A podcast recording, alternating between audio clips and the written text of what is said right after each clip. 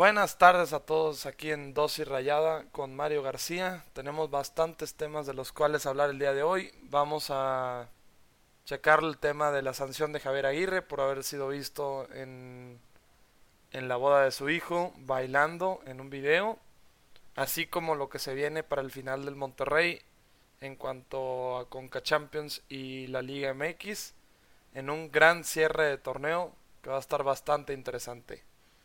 Esto es Dosis Rayada.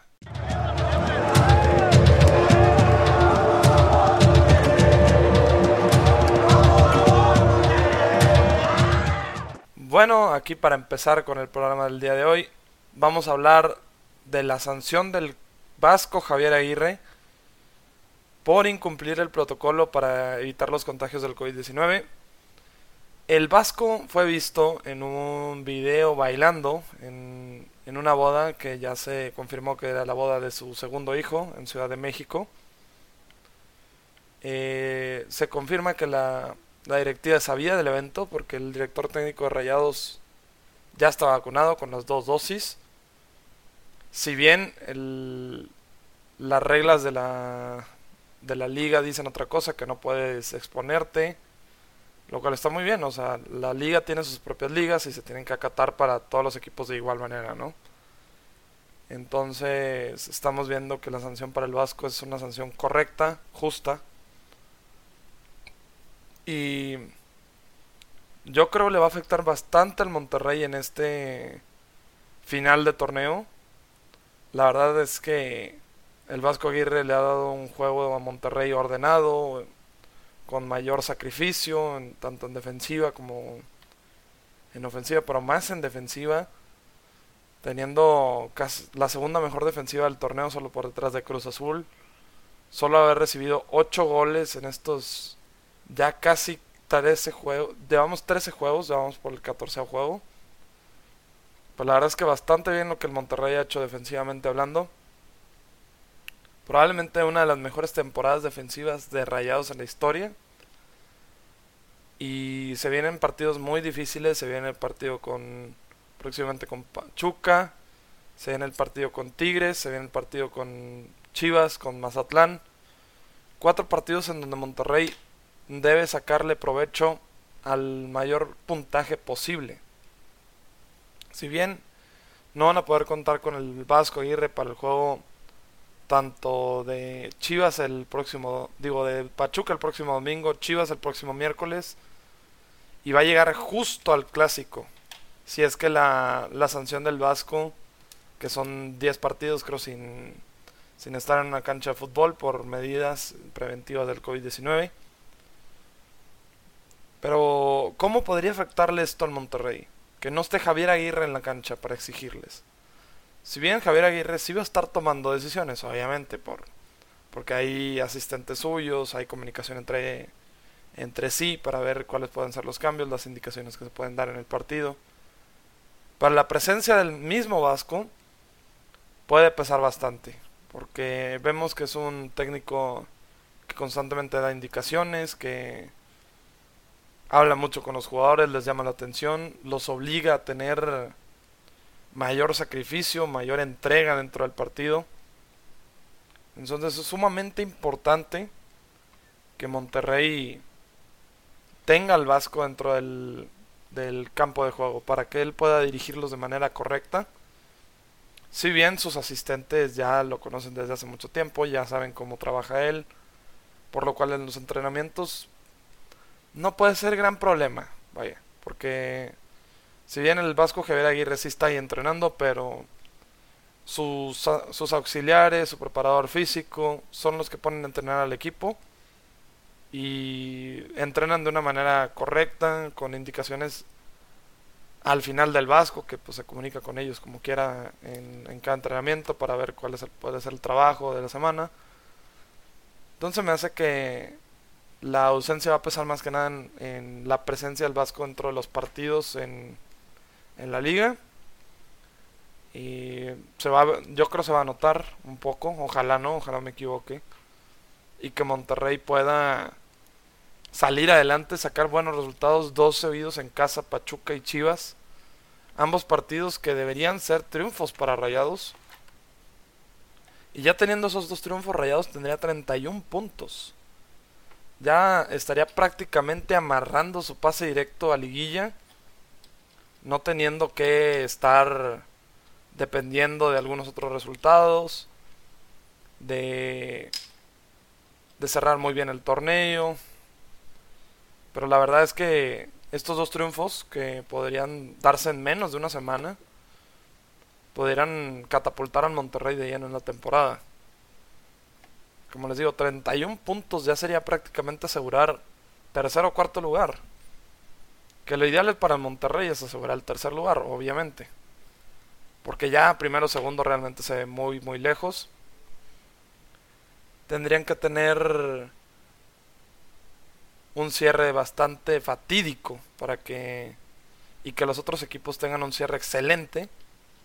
O sea, prácticamente perder los dos últimos dos partidos, que los otros equipos hagan un muy buen cierre para que Monterrey se salga de esa zona de clasificación. El, el más cercano perseguidor de Monterrey ahorita es el Puebla, tiene 30, tiene 23 puntos a 2 de Rayados. Rayados ahorita tiene 25. Pero realmente se ve muy cercana la posibilidad de que Monterrey califique directo. Ha tenido buenos resultados a lo largo de la temporada, solo dos derrotas, ambas 1 por 0. La del Cruz Azul, muy discutida. La de Santos también el equipo por alapsos no fue tan superado como para perder el partido. Pero lo que podemos ver aquí es que Monterrey ya, como les mencionaba en anteriores videos, Monterrey no sufre ya en los partidos. Porque es un equipo ordenado, es un equipo que se defiende muy bien. Por ahí el tema a discutir, nada más el que vamos a discutir ahorita después de, después de la pausa que tenemos a continuación, va a ser el tino de rayados, porque el, la efectividad al frente de rayados ha sido bastante cuestionable. Porque es de los equipos que más dispara al arco, pero... Mm, o sea, Rayados es ahorita creo la cuarta o quinta mejor ofensiva, pero tendría los disparos para ser la mejor ofensiva del torneo. Eso te habla que Rayados debería eh, tener efectividad al frente. Si se tiene efectividad al frente, Rayados es el equipo, se podría decir que tiene mejor potencial para poder hacer algo en la liguilla. Eso tiene Cruz Azul y América en primero y segundo lugar, que son equipos muy efectivos. Cuando tienen jugadas, las aprovechan Cruz Azul se defiende muy bien. América sí igual, no tan bien, pero es muy efectivo al frente y últimamente ha venido jugando bastante bien. Rayados debe apuntar a que esos dos equipos van a ser realmente los equipos a vencer en la liguilla, incluyéndolos a ellos, porque tanto Cruz Azul y América también están pensando en Monterrey hoy en día. Y pero bueno, vamos a ir a una pequeña pausa y ahorita vamos a regresar con el resto de los temas que vamos a tocar el día de hoy. Vamos a tocar el tema de la efectividad de rayados al frente, que ha sido un problema tremendo durante las últimas temporadas de rayados.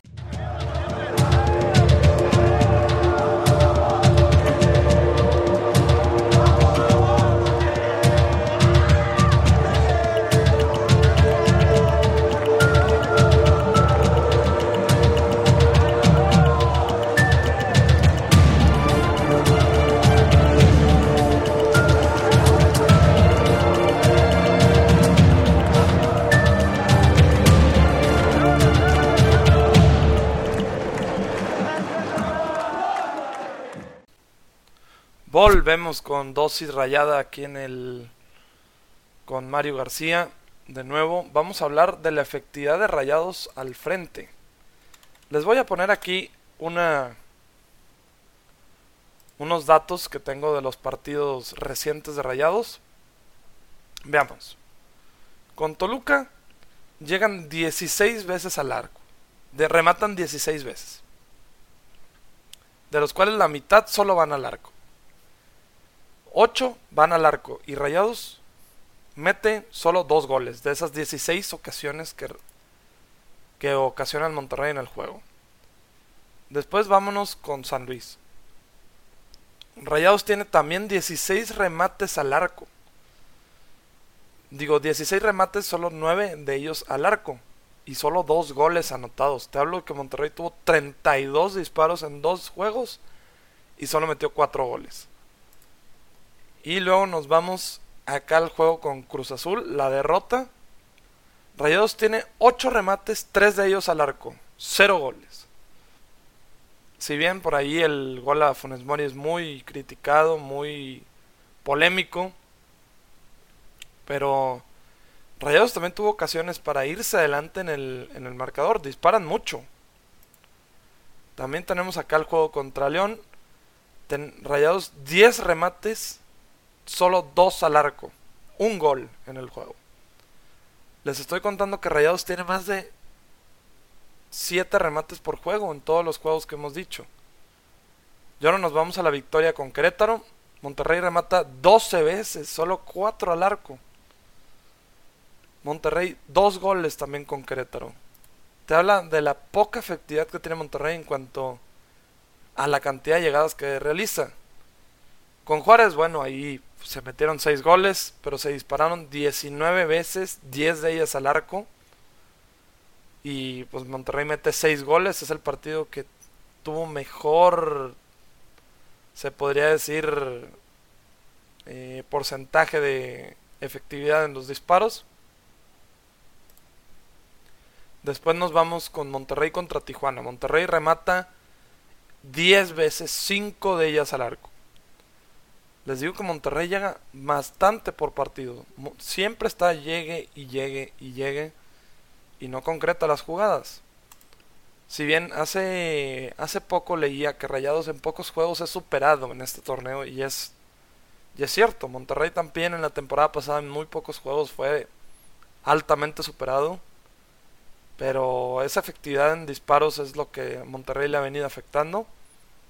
Con el Necaxa en el empate a 1, 12 remates, 4 de ellos al arco, solo un gol. Monterrey con muy poca efectividad. Nos vamos ahora con Santos.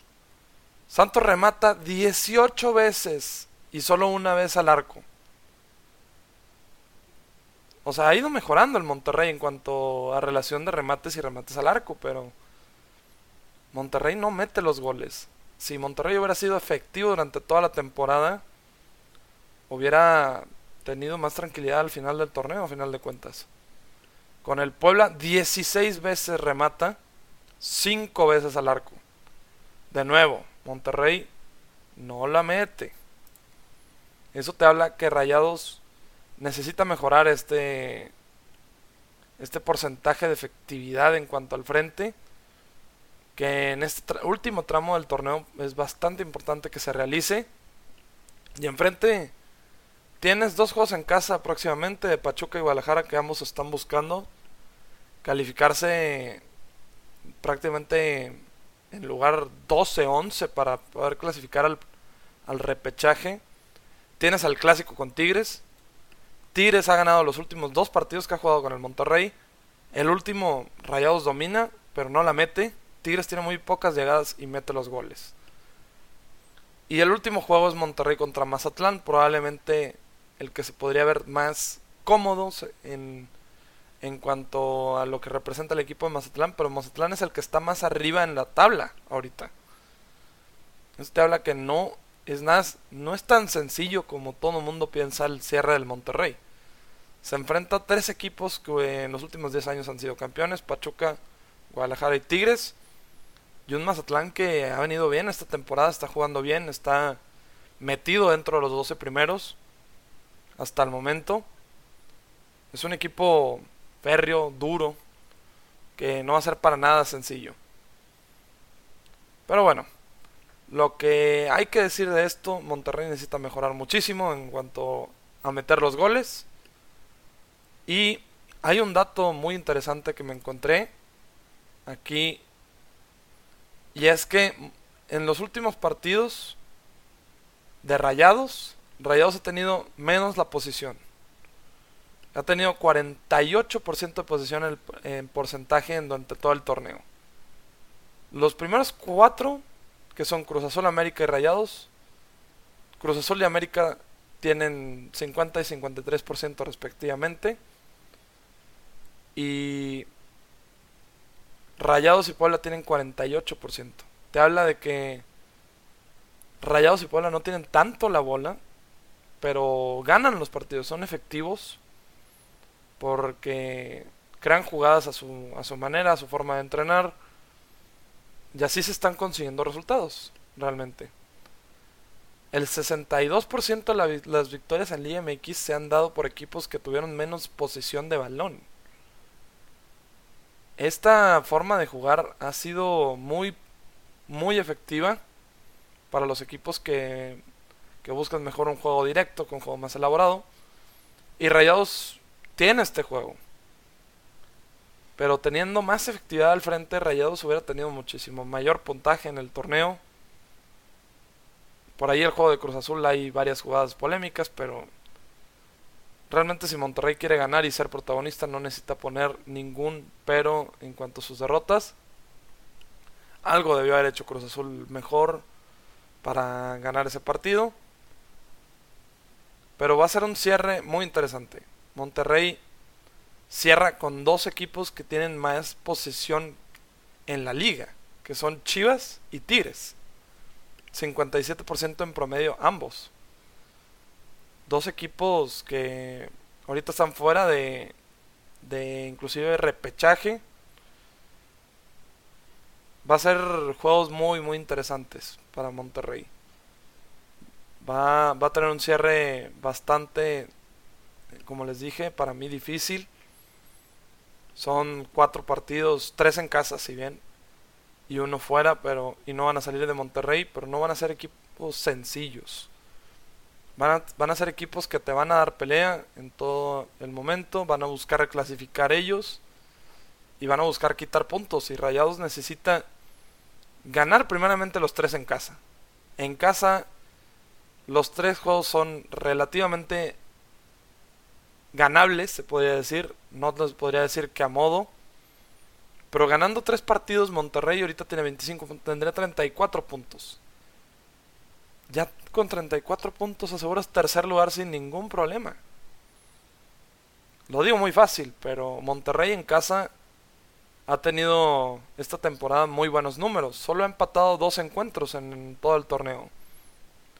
En casa, Rayados ha jugado con América, que fue ganarle. A Pumas le ganaron. A Tijuana empataron. Querétaro le ganaron. San Luis le ganaron.